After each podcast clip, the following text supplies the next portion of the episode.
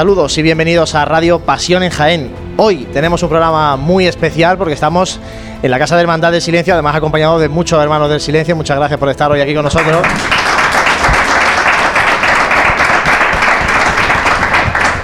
Como decía, estamos en un programa especial eh, porque salimos de nuestro habitual Hotel Sagüen y porque además, José, muy buena. Muy buenas. Cumplimos el programa 200 de Radio Pasión en Jaén. 200 y aquí en casa. En tu casa sobre todo. ¿Has visto, eh? Vaya, es de- el destino, ¿eh? Lo que tiene el destino. Bueno, estaba tu cuadra. Seguro. Ya, seguro. Seguro que sí. Dani Quero, muy buenas, compañero. Buenas tardes, muy buenas. Bueno, llevamos aquí un ratito en la Casa de Hermandad del Silencio, eh, sorprendidos porque se ha quedado esto muy bien. Estaba nuevecita y La nuevecita tiene un mes, Sí, poco sí, más. ¿eh?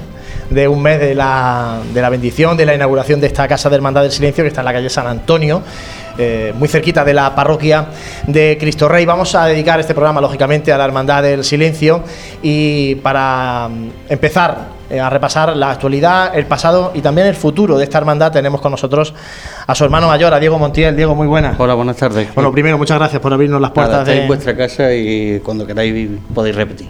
Bueno, como decía, el pasado mes de febrero se bendecía esta casa de hermandad, se estrenaba.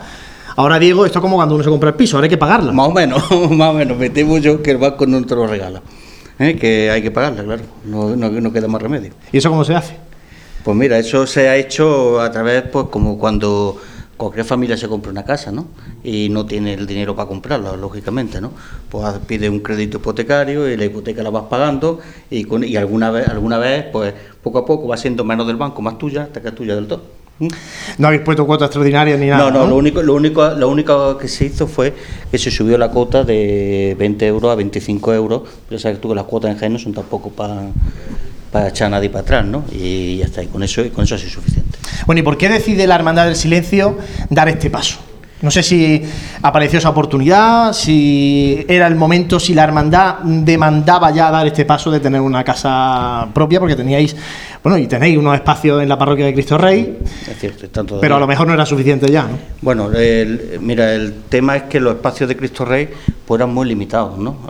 Antes sí había espacio de sobra, incluso cuando yo entré de hermano mayor se hizo una pequeña reforma ese, para, para ampliar la capacidad de ocupación de esos espacios, pero llegaba un momento en que, mm, que no entraba más, es que no entraba más y demás. Es que, eh, y con el ajuar de la Virgen y demás, que estaba, bueno, pues concretamente la, mayoría está ahora mismo en mi casa. O sea que no, no entraba no entraba de más, entonces siempre, yo desde que entré a la hermandad siempre he pensado que en una casa hermandad lo que no hacía falta, que es lo que ocurre, pues esto que hay que pagarla, con lo cual no se podía, no se podía hacer. Y luego, ya que, ya que se hacía, pues siempre tenemos en mente que fuera un espacio donde entraran los pasos. Porque lo que sí me dolía a mí en el alma profunda es que los pasos estaban, sobre todo el paso del Cristo, porque de la Virgen todavía no estaba, estaba la nave de la agrupación. Y la nave de la agrupación, pues es una nave donde hay muchos pasos y donde entra mucha gente y demás, ¿no? Bueno, pero eso es una idea de que ahí estaba y que difícilmente se iba a poder realizar. De hecho, cuando empezamos el mandato no era una prioridad ni buscar casas, ni hacer casas y demás. Porque la Providencia si lo quiso, pues se nos presentó la opción de comprar el, el bajo este, ¿no? Decir, es decir, que fue Manolo Gordo que me estuvo ahí como las moscas dándome tras de estas para comprar el bajo. Pero bueno, no le hacíamos mucho caso porque José Alberto que estaba aquí me decía, aquí no hay un duro para eso, ¿eh? Esto no puede ser, esto no puede ser porque esto no hay forma de pagarlo. Total, que realmente cuando nos pusimos a hacer las cuantas vimos que, que cumplía todo lo que queríamos. Lo primero que estaba la feligresía de Cristo Rey, que eso para nosotros era imprescindible. Lo segundo es que entraban los pasos, como lo estás viendo, y lo, y lo tercero que era viable económicamente con el pequeño esfuerzo de subir 5 euros la cuota, que no era, que no era más. Con lo cual, pues de- después de hacer ya un análisis económico y, y ver que realmente era viable, pues dijimos, bueno, pues si es viable, pues aquí estamos. No era un proyecto inicial, pero aquí estamos. Bueno, ¿y qué dependencias tiene? Vamos a contarla a aquel que no lo está viendo. Nosotros estamos Bueno. aquí, estamos viendo los dos pasos, vemos las vitrinas, Vale. pero ¿qué dependencias tiene esta casa de hermandad y sobre todo qué servicios se le prestan al cofrade en esta casa de Bueno, hermandad? mira, el, el- el- el principal servicio que tiene, como ves, que sirve de, bueno, depositó más que de esto para tanto para los enseres de la hermandad, ¿eh? aunque se ha hecho solamente hasta donde económicamente se ha podido. Realmente, realmente el proyecto llevaba a hacer más vitrinas y se harán en un futuro, pero ahora mismo no había más de eso. Y se ha hecho otra zona que es, por un lado, un archivo y una, un archivo de la hermandad, que está, bueno, en la parte está en, la parte interior, también hay un servicio y ahí se ha quedado preparado para hacer una entreplanta que sea un poco más mm, sentido de almacén y demás. Servicio que se le da aquí al cofrade, porque se le da en toda la casa de hermandad. De hecho, nosotros antes, por ejemplo, ahora que hemos estado repartiendo túnicas y demás, que se hacía en la parroquia de Cristo Rey, pues bueno, el hecho de hacerla este año aquí ha sido, bueno, un cambio abismal en cuanto a, bueno, a la convivencia y demás, ¿no? Que allí es que estábamos que no, que no entrábamos más, ¿no? Pero en, fin, en principio el, objetivo de eso sin dejar las dependencias que hay en Cristo Rey, ¿no? Lo que pasa es que a aquellas probablemente se les dé otra utilidad distinta y demás, ahora cuando ya organicemos, pase la Semana Santa y demás. Dani Quero. Diego, buenas tardes. Buenas tardes, Muchas gracias por acogernos. Nada, está en tu casa. Ya llevamos la cuarema la llevamos ya bastante avanzada y como acabas de comentar, los hermanos ya han ido pasando por aquí a retirar túnicas y, a- y al resto de trámites que, que lleva la hermandad durante la cuarema. ¿Qué opinan los hermanos? ¿Qué impresión, qué te llega a ti? de Bueno, a mí, que me, a mí que me hayan dicho es, es todo bueno. Lo que pasa es que esto es como cuando uno da un prego, le dice a todo el mundo, está muy bonito, está muy bonito. Luego ya por detrás lo que opinen es distinto. A mí todo el mundo me ha dicho que, que está muy bien que está, y que están, vamos, contentos y conformes y demás. No obstante, esto se presentó y se aprobó y demás, no una cosa que el hermano mayor decida hipotecar a la hermandad y ya está. Sí, pero no es lo mismo verlo en el proyecto Ah, de papel bueno. que luego entrar por primera sí, vez. sí, no, Eh, bueno, bueno, eh, se, ha so- se han sorprendido mucho de lo grande la capacidad que tiene. ¿eh? Porque en el papel no parecía que fuera a entrar el paso, no puede fuera, que fuera a entrar el palio, en fin. Todo ha ido entrando y todo eso. Yo la- la- lo que me han transmitido a mí, la gente está contenta y está satisfecha con, con la compra y con lo que con lo que se ha hecho. ¿eh? Ya te digo, dentro de las limitaciones económicas que tenía la hermandad, que probablemente el proyecto final es mucho más, ¿eh? un poco más avanzado de lo que estáis viendo. muy bien. Yo por ir rematando el apartado de Casa de Hermandad, porque vamos a hablar también de este próximo martes santo y de, hablaremos del paso de palio y de muchas cosas en esta tarde. Eh, llama la atención que eh, en estos eh, años, dos años, el silencio, gran poder, amargura, eh, las hermandades de Jaén parece que están dando un paso hacia eh, tener casa de hermandad propia. Sí. No sé si es que las cofradías ya necesitan un espacio paralelo o al margen o complementario a la parroquia. Hombre, yo no, yo la- no conozco todas las cofradías cómo se mueven y demás, ¿no? Yo sí sé que, bueno, que la mayoría de las que hablan, bueno, la otra que de la que yo soy cofrade es la estrella, que como la tiene tampoco es un problema que se iba cerca, ¿no? Pero bueno, por ejemplo, ahora que han nombrado la amargura, que con Ángel sí he yo mucha relación, es que ellos, por ejemplo, no tenían donde guardar absolutamente nada, ni donde atender absolutamente nada, ¿no? Con lo cual, cuando se nota que las últimas cofradías que han entrado, pues sí les urge una necesidad porque no tienen ni un espacio en la parroquia ni en ningún sitio para, para atender y tener las cosas y demás. Quizás por eso han priorizado a lo mejor la compra de una casa de hermandad a, otras cosas que hacen otras cofradías, ¿no? Y a lo mejor, además, yo en mi opinión particular creo que, sinceramente, que es prioritario tener un espacio así, a tener mm, hacer muchas cosas, está bien hacer muchas cosas, cuanto más buenas mejor, pero que tienes que conservarlas, sobre todo tienes que guardarlas.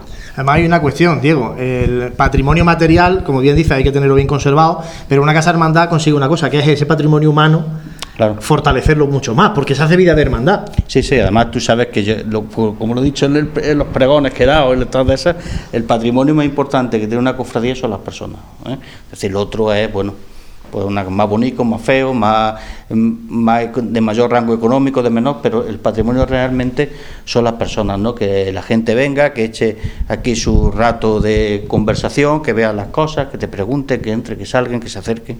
Bueno, y ese es el objetivo de, de la casa, ¿no? No solamente guardar las cosas y demás.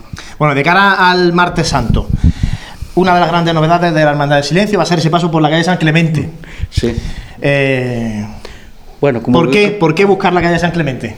Bueno, buscar, eh, para empezar, eh, la idea surgió, bueno, la idea siempre ha estado ahí, ¿no? Pero bueno, la idea realmente surgió porque este año se cumplen 60 años de la última vez que se pasó por, la, por el convento de las esclavas, ¿no? Entonces, siempre se ha tenido la duda de si se podía pasar o no si se podía pasar. Desde el año pasado la inspiración abrió camino de que con más dificultad o menos pasaron, ¿no? Entonces, lo que pasa, es, pues si pasó el Cristo de la inspiración, nosotros también podemos pasar, ¿no? Por envergadura de paso de, de Cristo y demás. Entonces subimos, medimos y demás. Y vimos que era viable, era viable pasar. ¿Cuál era el siguiente tema? ¿Qué se podía hacer allí en el convento de la esclava? ¿no? Porque, dicho así, está bien, pero hay que tener en cuenta que aquello es un convento de clausura. ¿eh? Entonces tampoco podemos romper la clausura. Entonces subimos, hablamos con la, con la hermana. ¿eh? La hermana, al principio, la de Jaén aceptaron muy bien el tema de, que se hiciera estación de penitencia. eh, que ahora te explico realmente lo que se va a hacer pero que eh, tenían que consultarla ella con las provinciales de ella, además, que la esclava está en Sevilla. Entonces, eh, hace unos días subimos, tuvimos ya otra conversación con ella y ya le habían contestado de Sevilla que ningún problema, que perfecto y demás. Evidentemente, la puerta de San Clemente es la que es. Es decir, la cofradía como tal no va a entrar. Es decir, cuando pase se abrirán las puertas, allí está el, expuesto el Santísimo todo el año, con lo cual tampoco hay que hacer nada en especial. Respetar la clausura, que traerá la reja eh, puesta y, con- y bueno y, la- y los hermanos conforme vayan pasando, pues bueno, pues como si pasas tú y está el Santísimo allí delante, podrán su reverencia o bueno, lo que y demás. Lo que sí se hará cuando llegue el paso es revirar el paso hacia el Santísimo y entonces entrará la presidencia de la, hermandad, pues nombre de toda la hermandad, a, bueno, pues a arrodillarse y hacer la estación de penitencia como tal. La- Las hermanas sí me dijeron que iban a tocar el órgano, que, de- que digo, bueno, ya no tiene voto de silencio, lo pueden romper. Y iban a hacer unos cantos eucarísticos, eso de parte ya no sé cómo quedará. ¿eh? Eso puede quedar bonito, ¿no? Eso no sé Nosotros estaremos allí con el micrófono nada, para eh, que lo escuche tampoco, todo el mundo. Tampoco será una cosa breve, tampoco podemos estar allí parando mucho tiempo y demás, ¿no?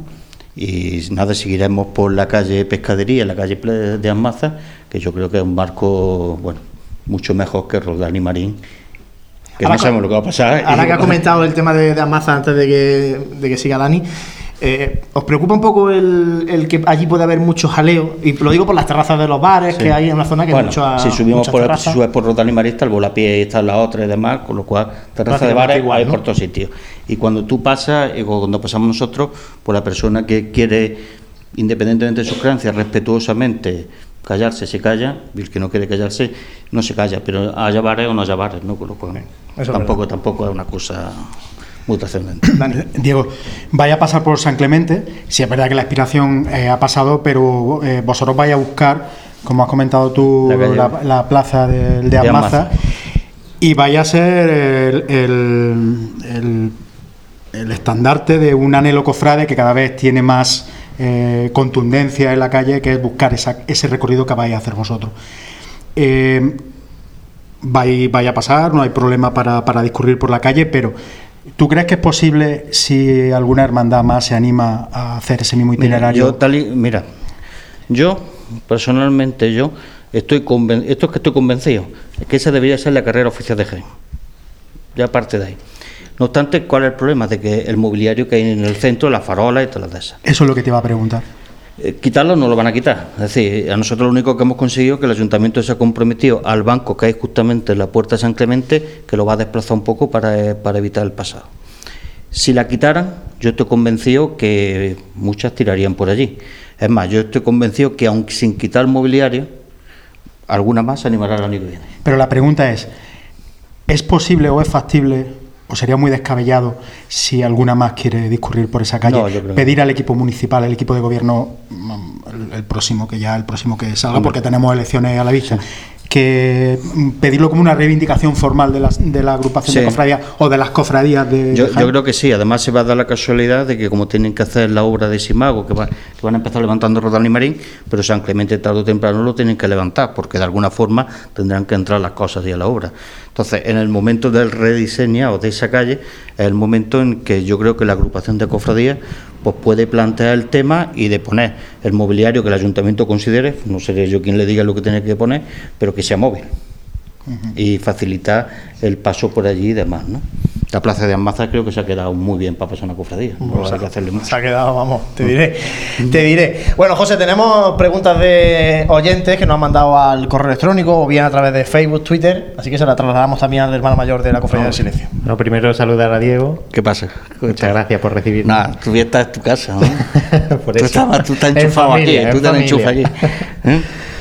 Y bueno, yo le doy la voz al, al oyente en este caso. Eh, y Luis Sánchez Navarro nos preguntaba que si se van a hacer farolillos nuevos porque prácticamente todos los años se agotan para el martes santo. Pues mira, el, el pro- el problema de los farolillos es que los farolillos que tenemos son farolillos de ojalatero que tienen 60 años, como tú bien sabes. Eso, encontrar a alguien que te haga algo ahora así, pues es misión de audacia y demás. ¿Se pueden hacer alternativas? Sí. Eh, ¿Por qué no se ha planteado hasta ahora? Simplemente porque mm, no ha sido el momento, porque económicamente no ha sido el momento de plantear eso. Ahora mismo te puedo decir yo que, según me, me, me dijo el fabricano, hay 122 farolillos útiles útiles que puedan salir, ¿no? De esos creo que sean, que llevamos 113, 114, una cosa así, es decir, quedan todavía 5 o 6, ¿no?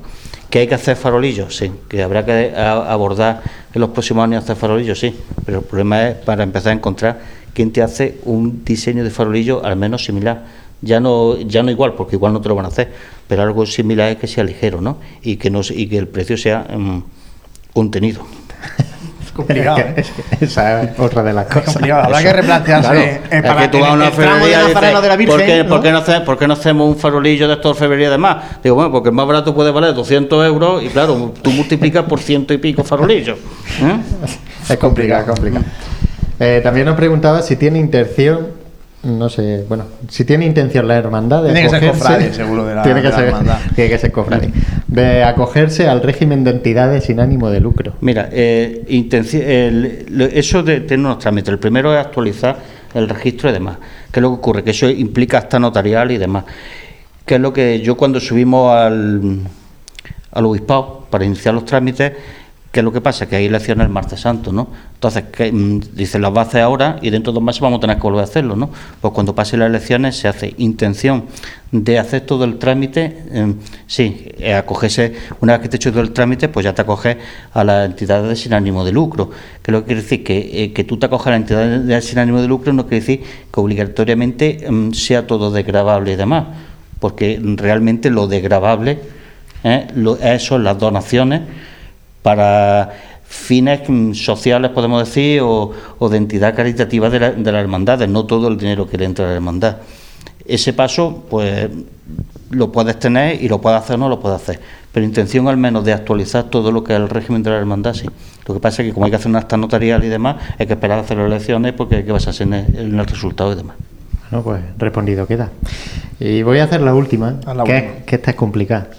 Esta es complicadilla. ¿Qué relación tuvo la cofradía con el barrio de las protegidas y por qué? pregunta Alberto Chamorro. Alberto Chamorro. ¿Y por qué se decidió dejar de pasar por esa zona? Bueno, eso yo, yo ya, eh, ¿por qué se decidió en su día? Puedo intuir por qué, porque no me pilló No te- a mí. no te pilló. No me pilló a mí. Hombre, la relación, tú partes de que ahora que, como se dice en Tarragó, esta cofradía tampoco es una cofradía de barrio como tal, es decir, la vinculación, más que una vinculación con un barrio, sería una vinculación con la feligresía de Cristo Rey. Esto es lo que ahora en el argot este que se lleva tanto, más una cofradía de centro que una cofradía de, barrio. ¿Por qué se dejó de pasar? Yo creo que todo empezó porque, en principio, la, cuando se alargó la carrera oficial, la calle Campana y demás, claro, había que subir hasta allí. Ya se empezó a, girar por Almena, San Ildefonso y demás. Se vio que ese espacio era un espacio de donde la hermandad iba mucho más, con mayor recogimiento, un, espacio donde va mucha gente a verla y demás. El ampliar, la- el mantener las protegidas, tanto sobre todo para la bajada, como se hacía en los tiempos de esos, pues alargaba innecesariamente un itinerario que no era que no era viable. Es decir, meter ahora las protegidas implica dos horas más de procesión. Dos horas más de procesión en un día laborable en Jaén, hoy por hoy, pues te correr mucho riesgo y demás. A eso se suma ahora la, la obra del tranvía, que pasas por debajo de las catenarias y demás. Es cierto que bajas por el paseo de estación, pero tú bajas por un lateral, donde los cables están mucho más altos. Los que- cables que llevan la electricidad del tranvía bajan sobre eso. Y yo no sé si ahí eso ya se podría cruzar y demás. Yo sí te puedo decir que intención de, de que el itinerario que tenemos es el que tenemos, intención por mi parte de cambiarlo no hay ninguna. ¿eh? Se va a mantener- se- de hecho, ya lo de San Clemente, aunque en metros no es tanto, porque lo hemos medido con vuestro programa, sabemos que no es tanto, ¿eh? pero sí es cierto que ya nos va a llevar un tiempo, un exceso de tiempo, sobre todo este año que el primer año. Serán 15 minutos más, pero 15 minutos más, más un poco que lentezca en la carrera, más otro pues es que ya no hay margen para ampliar más el itinerario. Y es decir, vamos, intención por parte mía no hay ninguna de, de ampliarlo ni de nada. Pues dicho queda. Bueno, pues gracias Diego, va a seguir Sí. durante todo el programa con Vale, nosotros, vale. pero ahora vamos a hacer un mínimo alto, vamos a escuchar la marcha La música del silencio de Francisco Melguizo y seguimos aquí en la Casa de Hermandad del Silencio.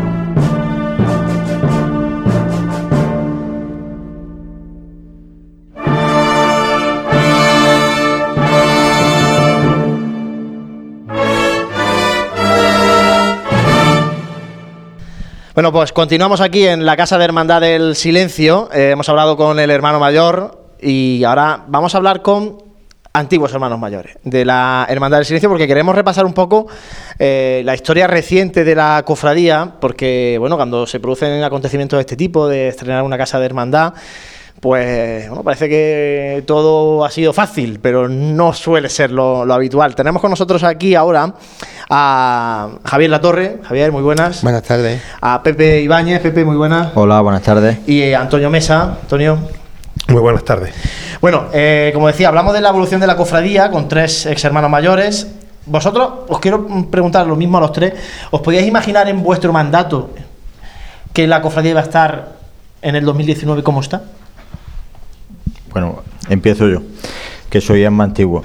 Desde luego no. Yo, yo particularmente no me lo he imaginado y además esto ni era un sueño para, para mí porque en mi vida podía yo pensar que la hermandad tenía iba a tener una, una, casa. Yo cuando estaba en la Junta pues teníamos otras necesidades, otras cosas. Eso una, una casa, bueno, eso vamos, ni pensarlo, ni pensarlo.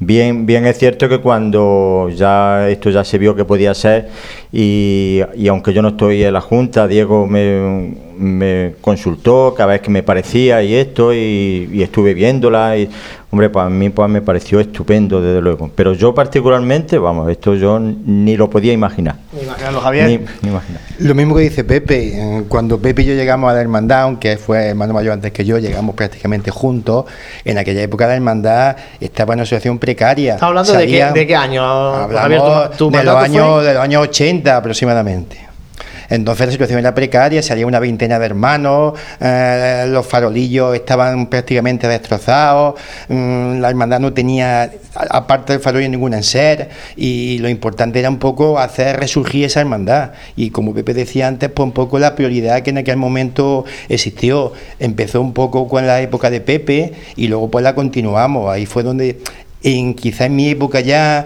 con Antonio junto a mí, aunque no era todavía hermano mayor, y José Alberto, pues ya empezaron a, a, reclamar algún enser más para la hermandad, y ahí fue donde empezó un poco la hermandad a tener algo distinto y, y a poder permitirse esos lujos que no había podido hasta, hasta aquella época.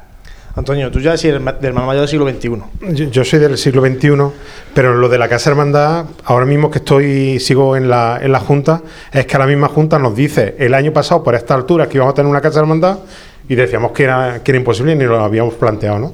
Y, y de aquí nos falta hoy aquí porque por motivos personales no ha podido estar el otro hermano mayor, que el que me sustituyó a mí y, y, anterior a Dios, que es Manuel Jesús Gordo, y no puede estar, le hubiera gustado, pero por motivos personales no puede estar aquí. Y, y, él fue el que nos inculcó a todos los de la Junta, que nos dijo, hay un local allí que yo creo que os podéis meter, nos picó, nosotros veíamos como un sueño imposible, porque era un sueño imposible, a todos nos gustaba una casa, pero era un sueño imposible y empezamos a trabajar, a trabajar y, y gracias a Dios, pues hoy nos acoge esta casa que, que era un, sueño y que, que se convirtió pues en un lugar de encuentro para los, hermanos del silencio. Mucho ha evolucionado esta hermandad en estos 30 años aproximadamente, que son los que un poco estamos tratando con, vosotros.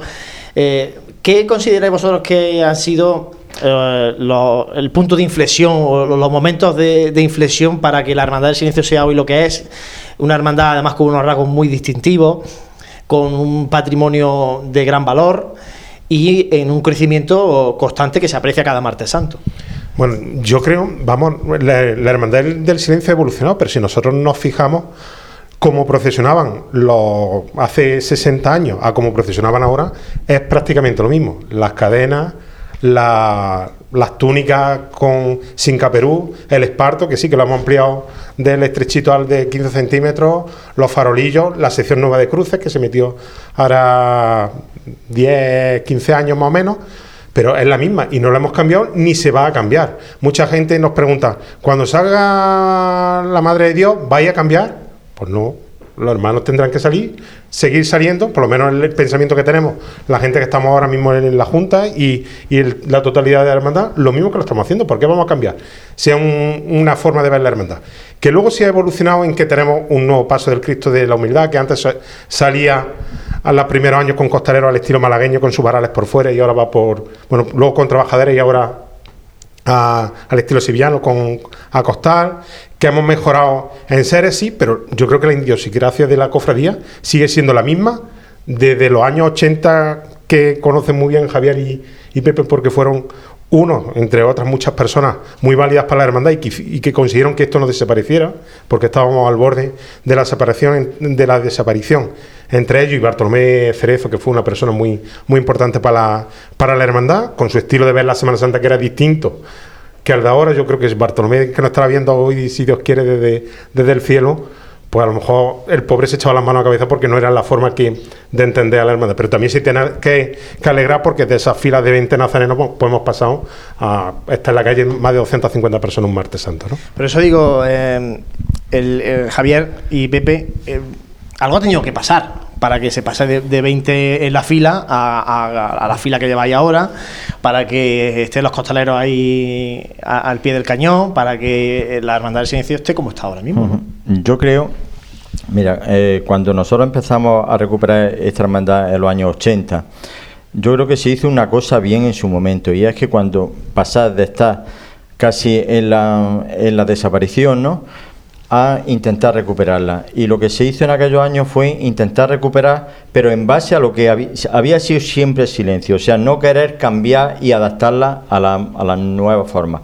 Entonces, así, cuando se trataba de recuperar algo, se fijaba que es lo que se hacía antiguamente y se, y se hacía igual. Entonces, aquello, pues bueno, pues lógicamente, pues con la gente joven también es cierto que fueron unos años donde la Semana Santa dio el boom. Entonces, pues bueno, aquello se fue, digamos, eh, se recuperó todo lo antiguo y se vio que incluso con formas distintas, pues la hermandad iba creciendo poquito a poco, pero iba creciendo. Entonces, mm, sin embargo, después dio un paso más adelante, ¿no? Y es que una vez que se había recuperado todo, pues ya incluso ya en esto, quizás ya, ya Javier os puede comentar más, porque yo creo que fue a partir de que entrara él cuando incluso ya se consiguió, digamos, ir adaptando la, esa hermandad que se había recuperado, digamos, como se suele decir muchas veces, a la luz de los tiempos, ¿no? Ir recuperando, pero ya ir adaptando a las nuevas necesidades la hermandad sin que perdiera su identidad. Y yo creo que eso ya fue, fue Javier un poco el que empezó con esa dinámica, que afortunadamente después continuó Antonio, después continuó María Jesús, ahora sigue Diego, pero en fin, un poco yo creo que a partir fue ese el punto de inflexión, ¿no? Javier, te la ha dejado Pepe a, bote, ¿eh? te la ha dejado bote y una salvedad antes, cuando nosotros empezamos a un poco a dar vida a la hermandad, que estuvo a punto de, extinguirse, teníamos cierto miedo por esa diferencia que marca la hermandad y no sabíamos si cuando el paso iba con costaleros, iba a haber costaleros por una hermandad que era más triste, podemos decir, menos llamativa en la calle que otra. Afortunadamente lo conseguimos pero siempre teníamos, no teníamos música, no teníamos la Virgen, no corría, no teníamos Virgen que corriese. ¿Y, ¿qué, podía pasar cuando decidiésemos echarnos para adelante y poner la anda al paso? ¿Habría gente para poder portar nuestro Cristo? Ya digo, afortunadamente la hubo.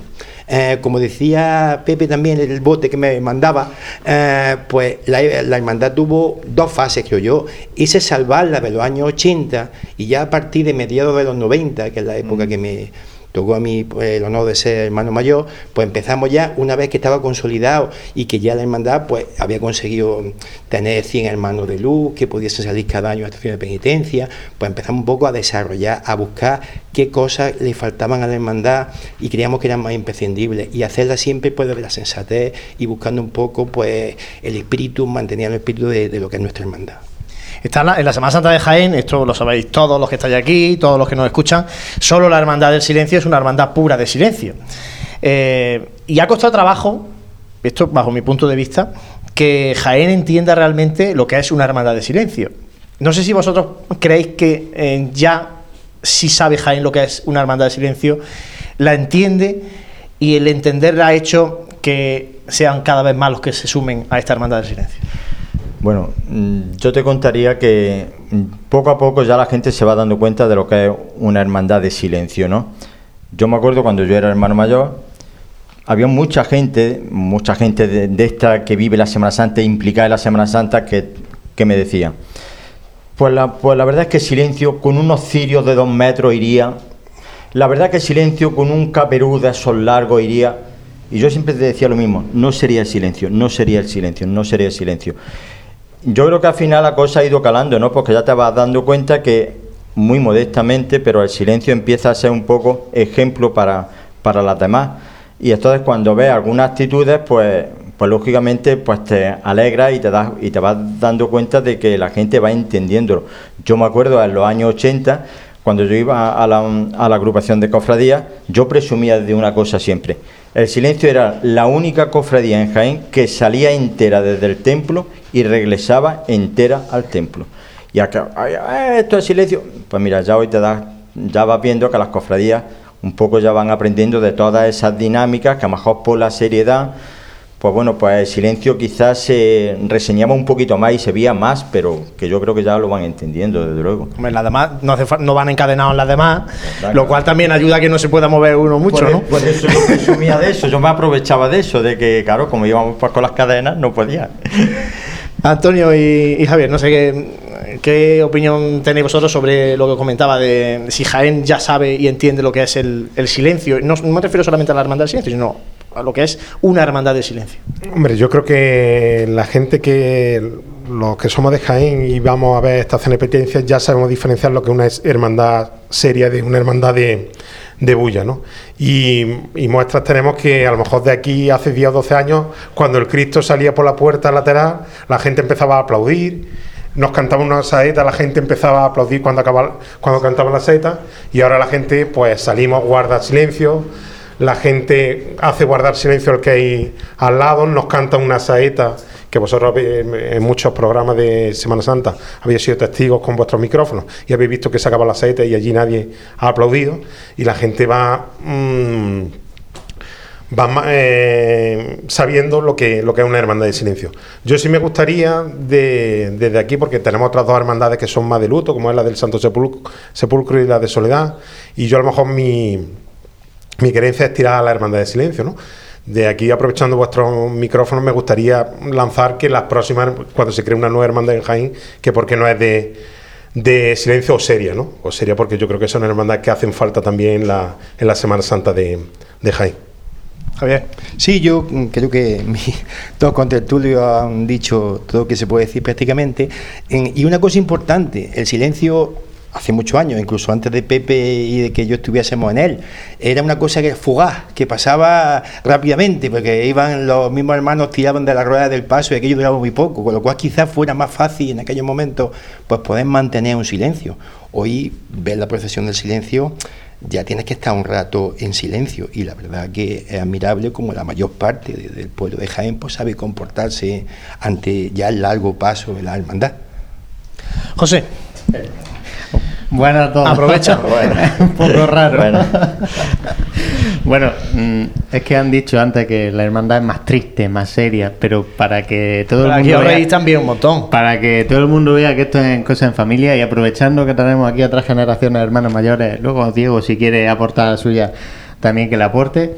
Quiero que cada uno de su época destaque alguna anécdota que pasase en la cofradía y que, se, pueda saber. Que se pueda contar, claro.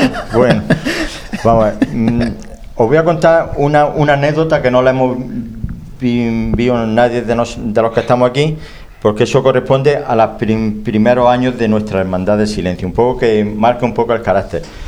En una estación de penitencia, el miércoles santo, porque entonces salía el miércoles santo, se presentó un militar de alta graduación y dijo que cuál era su sitio en la procesión y se le dijo al hermano mayor que su sitio, si quería, era con una túnica en las cadenas. O sea, porque aquí no había autoridades de ese estilo, ¿no? Esto es un poco lo, lo, que marca aquello, ¿no? Bien, pues de mi época, pues como ha dicho Javier, de que la hermandad era una ráfaga, os tengo que, que decir que tenemos el récord del de tiempo de paso por tribuna en 3 minutos y 12 segundos. Eso por si alguien no lo sabe, está documentado. Eso es casi, casi el ritmo que llevas tú a kilómetro corriendo. Más o menos, más o menos. Ese era el tiempo. Y otra anécdota de mi época, un poco, un poco marcando el carácter. Yo me acuerdo, estando yo de hermano mayor, bajábamos por la, por la calle Doctor Arroyo, iba yo en el centro, lógicamente con, con el hermano mayor, y se me acerca una señora a pedirme permiso para sacar a su niño de la, de la cadena porque se había puesto malo. Entonces yo le dije, mi se ha puesto malo, bien, lleve usted incluso el faro a su casa y ya está. Y entonces, pues, pues yo pues, pues le di el, permiso. La sorpresa fue que el niño no se quiso salir y que, y que llegó. Porque decía que esa, él salía de la iglesia y llegaba a la iglesia. Un poco como todo, ¿no? Un poco esa, una anécdota, ¿no? Esta anécdota del primer año que, que, salimos con costaleros, todavía el hermano mayor Bartolomé Cerezo. Aquel año, pues dimos ese paso, nos lanzamos un poco al vacío un poco inconscientemente quizá, ¿no? Ya las monjas en la parroquia nos decían, estáis locos, ¿dónde vais con 22 costaleros que no podéis?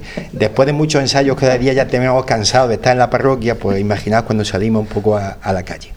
Eh, con túnica. Con... sí, claro, iban por fuera con andas, con nuestras túnicas. Además era una forma un poco mm, descoordinada en el sentido de que iban 12 por delante y 10 por detrás, con lo cual ni siquiera nos veíamos y era un poco más complejo. Eh, en aquella ocasión, pues ya por el paseo de estación íbamos mal y afortunadamente el señor nos echó un capote, una tromba de agua. Y cuando llegamos... Eh, es la primera vez que yo escucho que, viene bien que llueva, ¿no? Sí, sí, sí. Y que te pille en la calle. Eh, Pepe y yo éramos costaleros en aquella época, o sea que damos fe de, aquello. Y cuando llegamos a la calle Fermín Palma, desde la calle mm, Baez, Linares, Baeza, Linares, Linares, la calle Linares, pues sorprendentemente empezó a llover con cierta fuerza. Mm, aquello nos sorprendió absolutamente. Eh, no teníamos nada con que, además decimos disparatamos, se hicieron disparate en aquel momento. Se tapó el Cristo con túnica, con lo cual las túnicas ella empapaban más todavía de lo que le pudiera caer a la imagen. Y bueno, lógicamente, una vez que llovió y íbamos como íbamos, pues no había duda. ¿Qué hacíamos? Estaba lloviendo, nos volvíamos a casa o sea, eso no hubo ninguna duda porque nos vino de perilla. Y ya está, pues volvimos al templo y al año siguiente pues se pusieron unas andas más grandes, se repescó afortunadamente una mayor cantidad de costaleros, pero bueno, aquello, los faroles tirados por la calle, las cadenas, volvimos una vez que la hermandad se encerró allí aquella zona, cogíamos manguitos de, la cadena, repescamos un montón de material que se había quedado por allí, y en fin, y un poco ahondando en lo que dice Javier. Madre Esperanza, que era una, una de, de, las misioneras que estaban allí en el templo, después nos dijo, dice, yo es que rezo mucho para, para que lloviera, porque yo veía que no podíais. Y de hecho fue encerrarse la, la procesión y dejar de llover. La Magdalena se tapó, siguió y se lució por la carrera. O sea que no hay duda que fue nada más que ese, una cosa puntual. Y bueno, en el periódico había sitios donde en la catedral, por ejemplo, no había llovido. O sea que había llovido en esta zona. Fue una cosa bastante una nube a propósito. a propósito. Antonio. Bueno, en esta hermandad tenemos muchas anécdotas, pero yo voy a contar una que nos lo da el carácter nuestro. Nosotros llevamos cadenas y las cadenas son cada año que salimos pues un, una odisea, ¿no? Eh, pensar que las cadenas, y, yo soy uno de los que van dirigiendo la procesión como fiscal, y las cadenas, imaginaros que en cada cadena pueden ir en torno a 80 personas o así en cada una. La fuerza que hacen 80 personas tirando, ya puede ser la cadena de, de la cárcel de Alcalameco que, que, la, que las parte, ¿no? Y se nos parte. Pero lo más curioso que nos pasaba es que en medio de las cadenas hasta un coche entró. No sabemos cómo se metió dentro un coche Sadriet, no, no sabemos. Y se metió, y personas que se meten dentro de las cadenas, que no saben salir, y es, una odisea también, pero bueno. Sí, porque además está oscuro. Está oscuro, no Se mete con la cadena que está abajo, porque está la, la pues una vez se nos. Eh, y se nos metió el vehículo ahí en medio y no sabemos cómo, cómo pudo entrar. Madre mía. Y no sabemos tampoco cómo lo sacamos, pero bueno. Antonio Mesa, Pepe Ibañez y Javier Latorre, muchísimas gracias. Muchas gracias a vosotros. Muchas gracias. Nosotros hacemos. Un nuevo alto y enseguida regresamos que vamos a hablar y mucho del paso de palio de María Santísima Madre de Dios. Vive, siente, escucha la Semana Santa. Pasión en Jaén.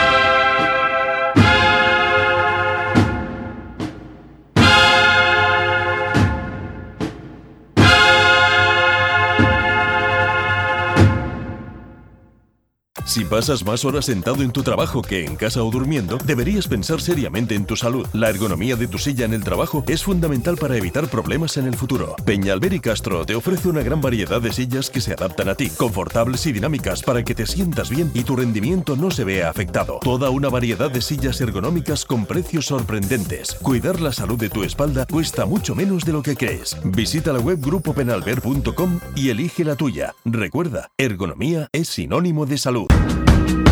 En el corazón de Jaén se encuentra Hotel Sauen, un hotel cómodo, práctico y único para disfrutar de la ciudad. Desde él podrá iniciar su visita a Jaén, pasear por las calles y plazas más entrañables, callejear por las tradicionales tascas y degustar las típicas tapas en las tabernas y restaurantes que encontrará en su camino. Además, desde el mirador solarium del Hotel Sauen podrá admirar unas fantásticas vistas de la ciudad y de la catedral. Hotel Shawen, Plaza de Amazas. Más información y reservas en www.hotelshawenjaen.com. COPE hace un recorrido por la Semana Santa de la provincia de Jaén, una serie de programas especiales grabados con público, donde conoceremos las tradiciones, los acontecimientos y a los protagonistas que hacen única nuestra Semana Santa, con la producción de Pasión en Jaén. Próximo jueves día 4 de abril en Jaén, a las 7 de la tarde, asiste al programa en el restaurante Carmen 26, entrada gratuita hasta completar aforo. Más información en jaén.cope.es. Vive Siente, escucha la Semana Santa. Pasión en Jaén.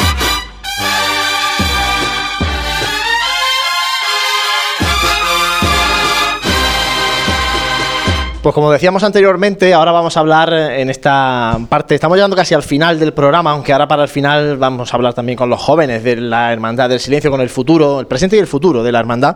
Pero como decía, vamos a hablar ahora del paso de palio de María Santísima Madre de Dios, que lo tenemos aquí al lado, que viéndolo así eh, ya gusta mucho Dani es de los míos y, ya hemos estado comentándolo antes. Y sobre todo viendo también pues faroles, las ánforas, todo lo que tenemos por aquí en esta vitrina que, irán completando este paso de, palio. Para hablar de él, porque además yo creo que es la persona que, está más encima. Tenemos a José Alberto Carrasco. José Alberto, muy buena. Hola, muy buenas tardes. Está también Diego Montiel aquí con nosotros, el hermano mayor. Que no se te olvide que el programa 200 lo está haciendo José Alberto y José Alberto hizo el programa número uno. Así que. ya, ya soy veterano, ya soy veterano. veterano en, nuestra radio, ¿eh? y ha pasado tiempo, ¿eh? Desde mm. entonces. Bueno, José Alberto, eh, esta, esta cuaresma se han presentado nuevos elementos, como decimos, del paso de, palio, en concreto, eh, este juego de faroles. Eh, ¿Qué nos puedes contar de, los nuevos elementos que, que, está adquiriendo la hermandad para el futuro paso de palio? Bueno, el Paso de Palio, como, como sabéis, pues es un proyecto a largo plazo de la hermandad que se empezó, se empezó con la, en la Junta de Manolo Gordo, pero no se llegó a presentar oficialmente hasta que Diego fue hermano mayor, porque la otra Junta estaba, estaba ya estaba terminando su mandato y no podía, estaba en funciones. Eh, entonces se presentó hace tres años y, y, vamos haciendo poco a poco cosas. Entonces se hizo lo que es la estructura del paso. Poco, a poco, hay mucho ya, ¿eh? Sí, hay mucho. Queda mucho seguro, pero, nos queda más, nos queda más de lo que hay. Entonces se, se, hizo la estructura, que la tenemos ya aquí en la hermandad, que está la crestería, la peana, lo que es la parihuela, los baquetones y todo eso. Y ahora el paso ese hay que vestirlo. Entonces, poco a poco lo estamos vistiendo a nosotros nos gustaría que saliera muy vestido, pero la ropa es cara y los recursos son pocos. Entonces, poco a poco se van escribiendo cosas. Este año le ha tocado a Cuatro Faroles, porque también esto está siendo un proyecto vivo dentro de los cánones que nos marcamos. Entonces, este año se han hecho cuatro faroles, dos para la delantera y dos para la trasera, en estilo manierista, que es el estilo del paso, y nos lo han hecho en Córdoba siempre diseñados por Rafael de Rueda, con la ayuda y dirección de, Jesús Rosado, que en verdad son las almas mater de este, de este proyecto, junto con algún amigo suyo que no le gusta mucho aparecer, pero que también nos está echando mucha mano. Yo le llamo la, la, Santísima Trinidad del Palio a estos tres personajes. Bueno, ¿y qué queda? Queda ¿Qué, qué queda? Todo, queda todo. Es que si Esto como- lo esto- que queda, pero mira, no- esto nos es como- podemos quedar aquí hasta mañana. Pero, yo hablando Alberto, de lo que queda. Esto es como cuando vas de viaje y empieza el niño que desde que sale el coche de la cochera está diciendo el niño cuánto queda. No, pues, pues- ¿cuánto queda para el paso de palio? Pues esto es como cuando mi hija salía en Carrefour para ir a la playa y ya me estaban preguntando en el PRI que cuánto quedaba, pues esto es igual, pues queda una barbaridad. Ahora, para ¿cuánto queda para que salga? Que es lo que suele preguntar todo el mundo.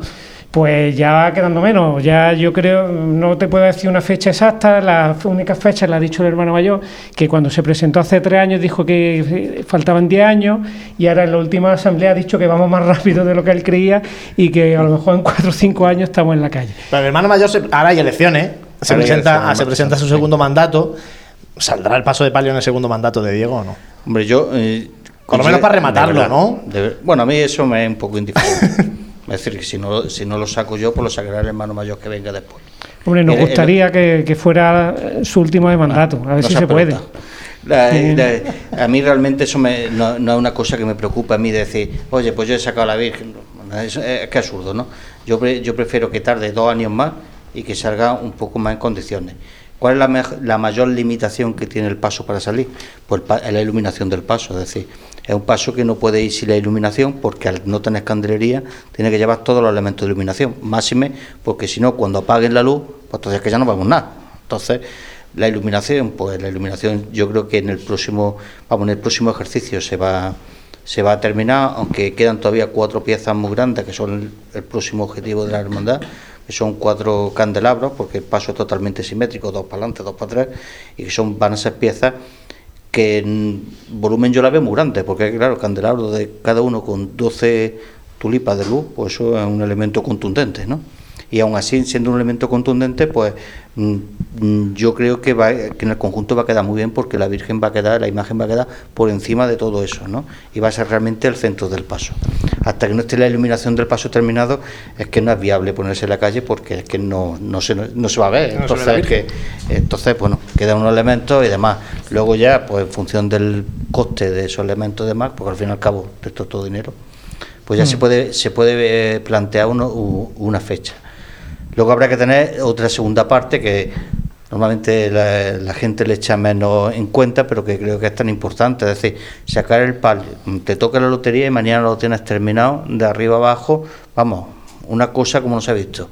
Mm, Aún así, ¿puede salir? Pues probablemente no, porque hay un componente humano que tiene que ir. Y humano no solamente es apañar 40 o 50, yo de eso no sé mucho, ¿eh?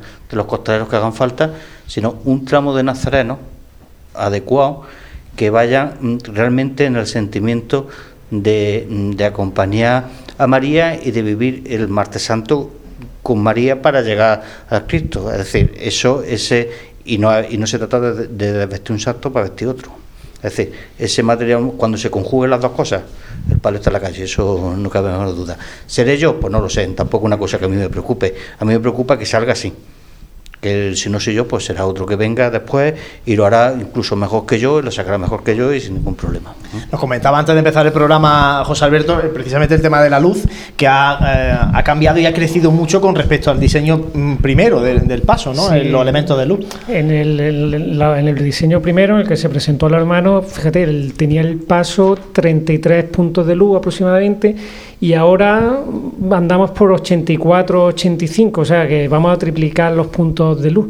Es que ese era un tema que, que siempre, como ha dicho Diego, tanto a Jesús como a Rafael de Rueda y a nosotros un tema que nos preocupaba mucho por el tema de que no apagan las luces, una compra- que no se viera bien y eso, y al final pues se ha ido adaptando el proyecto a, a las nuevas circunstancias. Además que según se van juntando se le va ocurriendo cosas y, y somos muy buenos y le decimos siempre que sí y yo creo que eso también hace que ellos estén contentos y estén disfrutando con, con este proyecto porque normalmente una cofradía les limita mucho y nosotros le hemos limitado poco en su en su idea y en su, en Su creación, en su ¿no? Al final creación. los artistas hay que Mm. dejar los que creen. Mm. Dani. Yo estoy, yo he visto esta tarde el, el- el- el inicio del paso aquí, me ha gustado mucho. No, Mm, lo Muchas había gracias, visto, muchas había gracias. visto el, había visto Sí, el las diseño, fotos, el boceto, pero es la primera vez que lo he visto, me ha gustado mucho. Estoy viendo los faroles y estoy viendo, me ha gustado mucho, son muy bonitos, especialmente el detalle del, del Inmaculado Corazón de María traspasado, en, eh, culminando los mismos. Em, y uno de los, uno de los momentos que espera la Semana Santa de Jaén en los próximos años, sin duda, es ver el, palio de Madre de Dios en la calle. Pero eh, José Alberto y Diego, que supongo que, se lo habrán imaginado ya en la calle, ¿dónde, qué, ¿cuál es el sitio donde, donde ellos se imaginan y tienen más ganas de ver el palio discurrir? Pues mira, eso sí me lo pregunta mi... Eh, el año pasado. ¿eh? Probablemente te diría que, que por calle Almena y San Ildefonso. Si me lo preguntas este año y si la cosa sale bien, pues te diría que por San Clemente. Y de Amaza el itinerario nuevo. Lo que pasa es que, bueno, vamos a ver cómo sale. Demás.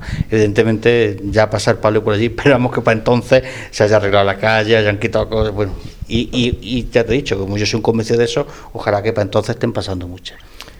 Bueno, yo con el corazón y así pasionalmente, pues lo que dice Diego, pero con la cabeza yo lo que lo quiero ver fuera de la puerta. Porque, porque con la anchura que le han dado y lo que van a medir los varales y eso, dicen, madre mía, ¿cómo va a salir esto? Dicen ellos, los inventores de esto. Dicen, no, si esto se va a hacer el paso a tierra un poquito, no sé qué. Digo, si hemos dejado 4 o 5 centímetros, digo, por Dios, 4 o 5 centímetros, que nos dejamos la crestería ahí. Por eso digo, yo quiero verlo fuera. Y después ya viendo, una vez que ya está fuera, donde dice Diego. Sí, sí, bueno, tú piensas que el, paso, el problema que va a tener para sacarlo por la puerta es que va a ser muy alto. De hecho, las medidas iniciales han, cortado los varales porque no hay puerta para sacarlo, ¿no? O así va a ser, más, alto que el palio de la esperanza, lógicamente, ¿no? Sí, vamos, no sé lo que mide el palio de la esperanza, pero sí, en principio, sí, en principio, eh, por poner una comparación, aunque sean de esto, la idea original que fuera de alto como el paso del mayor de Sevilla, de, del Gran Poder, y al final va a quedar como el del silencio de Sevilla de alto se van a quedar 15 o 20 centímetros menos.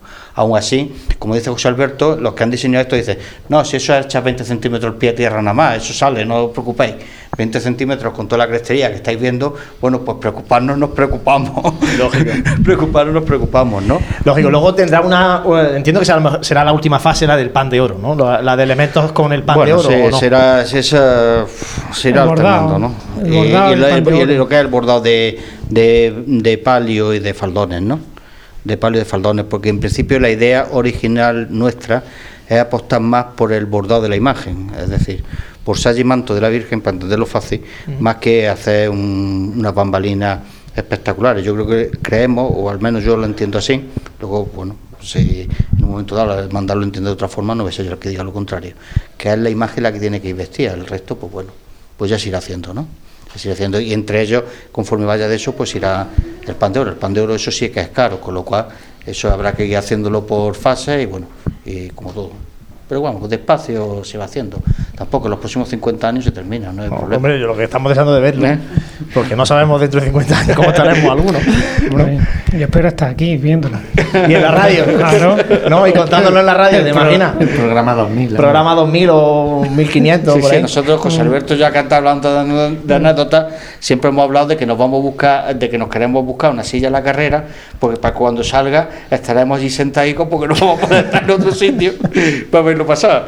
Bueno, comentaba antes, Diego, el, tema del tramo de Nazareno, de, del futuro tramo de Nazareno de, de María Santísima Madre de Dios.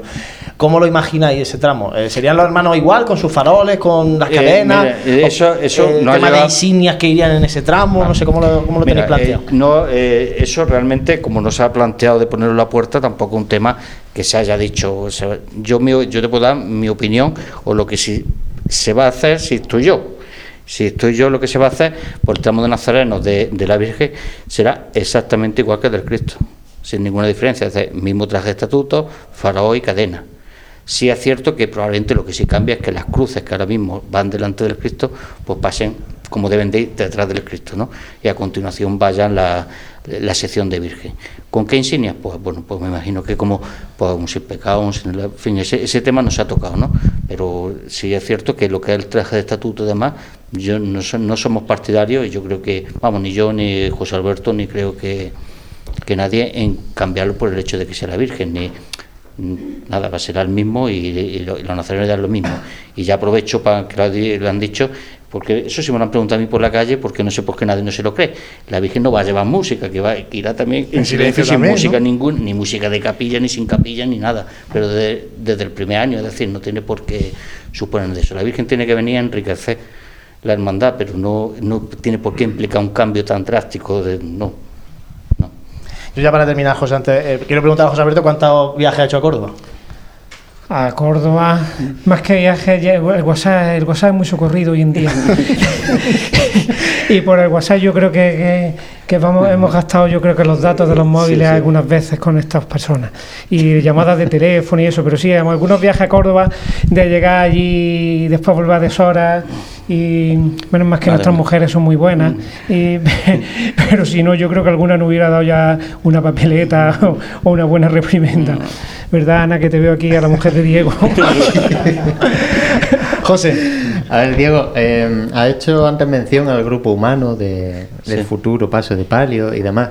Igual que se está trabajando en el paso de palio en sí, se está empezando ya a trabajar en ese grupo humano como yo personalmente he vivido la complejidad que es trabajar un grupo humano de un paso, pues... Tú, tú como, como, como eres cofrade de esta hermandad de joven, ya sabes que, que la mayoría de los que habituales que hay aquí a partir de cierta edad, bueno, van a seguir en el Cristo, esto no se van a cambiar. Es la, la, podemos decir, la esencia cristífera de la hermandad, yo creo que eso es, es decir, es inabordable. La, eh, la Virgen vendrá a enriquecerlo, pero de ahí no va a pasar una, una Virgen Mariana, ni una cofradía mariana, ni nada de eso, vamos, ni, ni yo me la imagino así, es decir, va a seguir siendo cristífera hasta la médula, ¿no?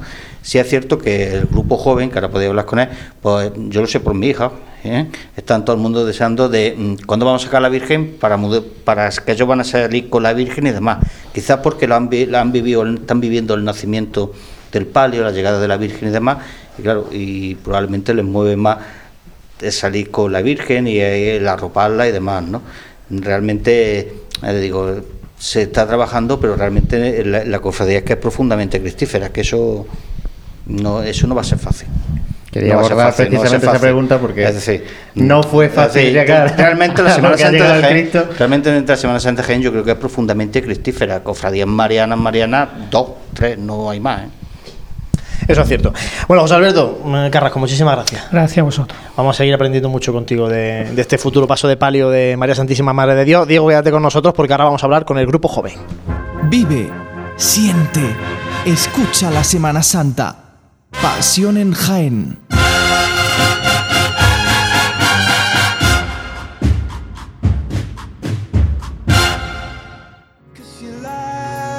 pleno centro de Jaén, el restaurante Abregui te ofrece la mejor cocina tradicional jienense y un surtido variado de deliciosas tapas a elegir para acompañar tu caña de cerveza o refresco.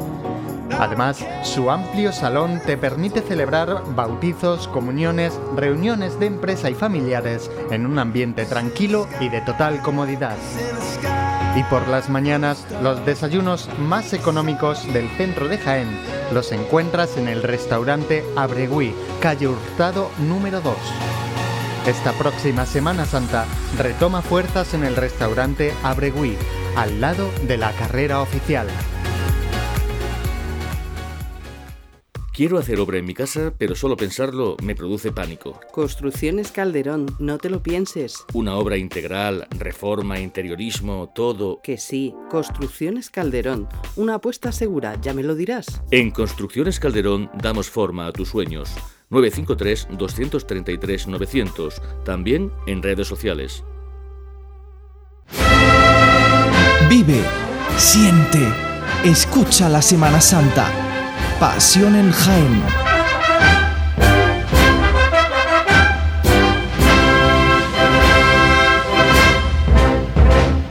Continuamos en este programa especial de Radio Pasión en Jaén, en la Casa de Hermandad del Silencio, programa 200 de Radio Pasión en Jaén. Hemos hablado pues, de esta Casa de Hermandad que tiene poco más de un mes, hemos hablado de, del pasado reciente de la cofradía, desde los años 80 hasta aquí, del paso de palio de María Santísima Madre de Dios, pero tenemos que hablar obligatoriamente del futuro el futuro es el paso de palio de la Virgen, pero el futuro en este caso viene encarnado por el grupo joven. Tenemos con nosotros a María Rodríguez, que es la vocal del grupo joven. María, muy buena. Hola, buenas tardes.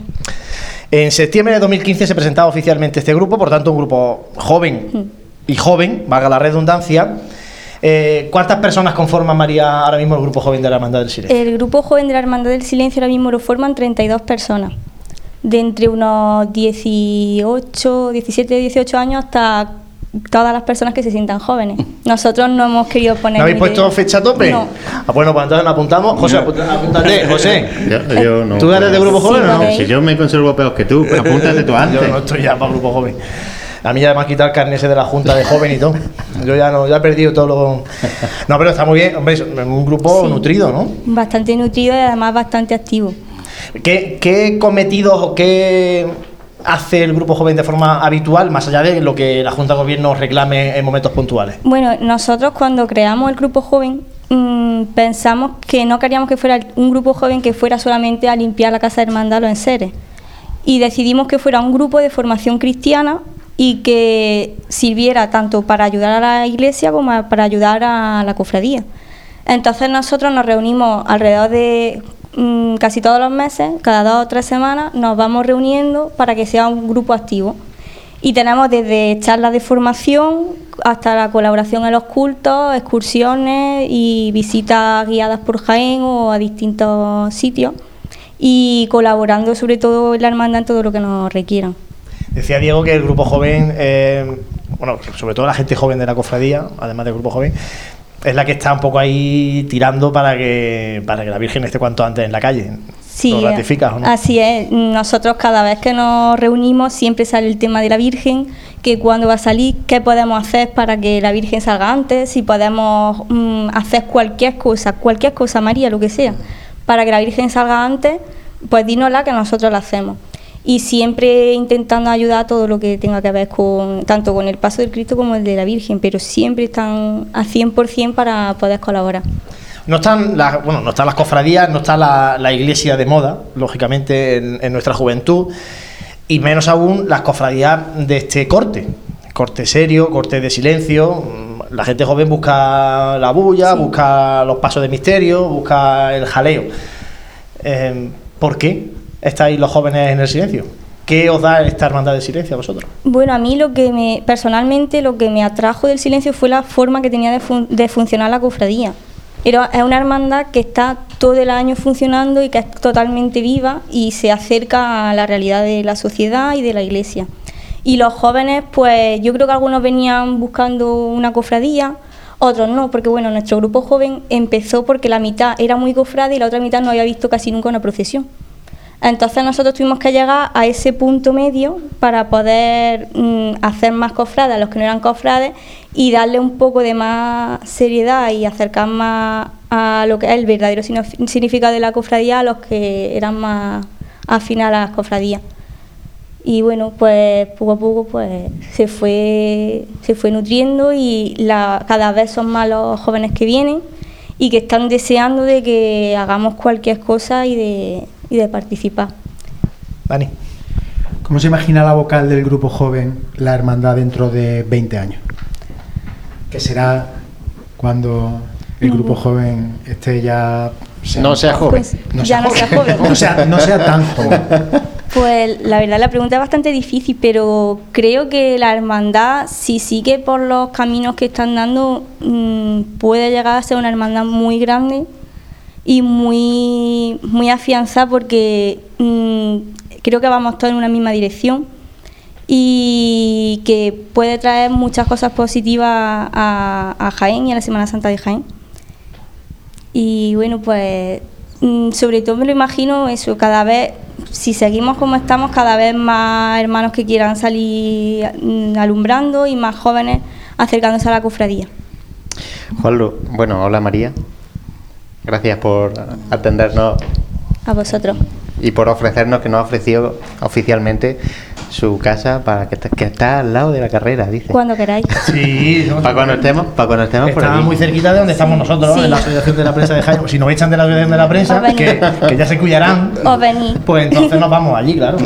Bueno, como esto es la radio y mm, la radio tiene cortes publicitarios, te vamos a dejar mm, 20 segundos para que nos vendas el grupo joven de la cofradía, porque esto lo escucha mucha gente. Entonces, véndenos. Bueno, el grupo joven de la Cofradía del Silencio, mm, lo fundamental es que es un grupo joven que está vivo, que nos juntamos mm, cada X tiempo y que estamos siempre colaborando eh, tanto en la hermandad como a nivel cristiano y todo lo que se nos, todo lo que se nos pide. Y además eh, estamos siempre y siempre estamos haciendo algo, siempre estamos colaborando, siempre estamos buscando cómo ayudar a los demás. Y lo, mm, lo que le diría a la gente, que todo el que se quiera acercar, que se acerque, que nosotros somos un grupo joven abierto y que todo el mundo puede venir cuando quiera y disfrutar un poco de la hermandad del silencio y de vivir desde dentro lo que es desarrollar el proyecto del paso de palio, que creo que es algo muy, muy bonito y que muy poca gente tiene la oportunidad de vivir. Y con nosotros, y gracias a Diego, que cada dos por tres viene y nos enseña y nos explica cómo funciona, pues lo podemos vivir desde dentro. ¿Y cómo me acerco yo a la cofradía? ¿Qué horarios tiene la cofradía? ¿Cómo puedo contactar con la cofradía en este caso? La cofradía abre, abre todos los martes de 8 a 9 de la noche, pero también se puede mm, contactar con ella a través de correo electrónico y redes sociales. Y bueno, el grupo joven se junta cada dos o tres semanas y lo que se suele hacer es que se avisa por redes sociales a, la hermandad, pero con el simple hecho de mandar un correo o llamar a los contactos que hay en, la, en, los medios de comunicación, en las redes sociales, pues pueden contactar sin ningún problema o a través de otros miembros del grupo joven que son al fin y al cabo los que han ido trayendo a los que hay actualmente. Hoy día es fácil, es fácil contactar con todo el mundo prácticamente. Muchísimas gracias María Rodríguez, vocal del Grupo Joven de la Hermandad del Silencio y gracias Diego, el futuro está asegurado, ¿no? Sí, vamos, yo creo que sí. Hace, hace, hace poco, no sé yo a qué venía aquí, leía una, una carta que, de estas que de Cuaresma que escribió don Santiago, que decía que si las cofradías era preocupación o esperanza, ¿no? Mm, es cierto que en algunos aspectos lleva razón de lo de la preocupación, ¿no?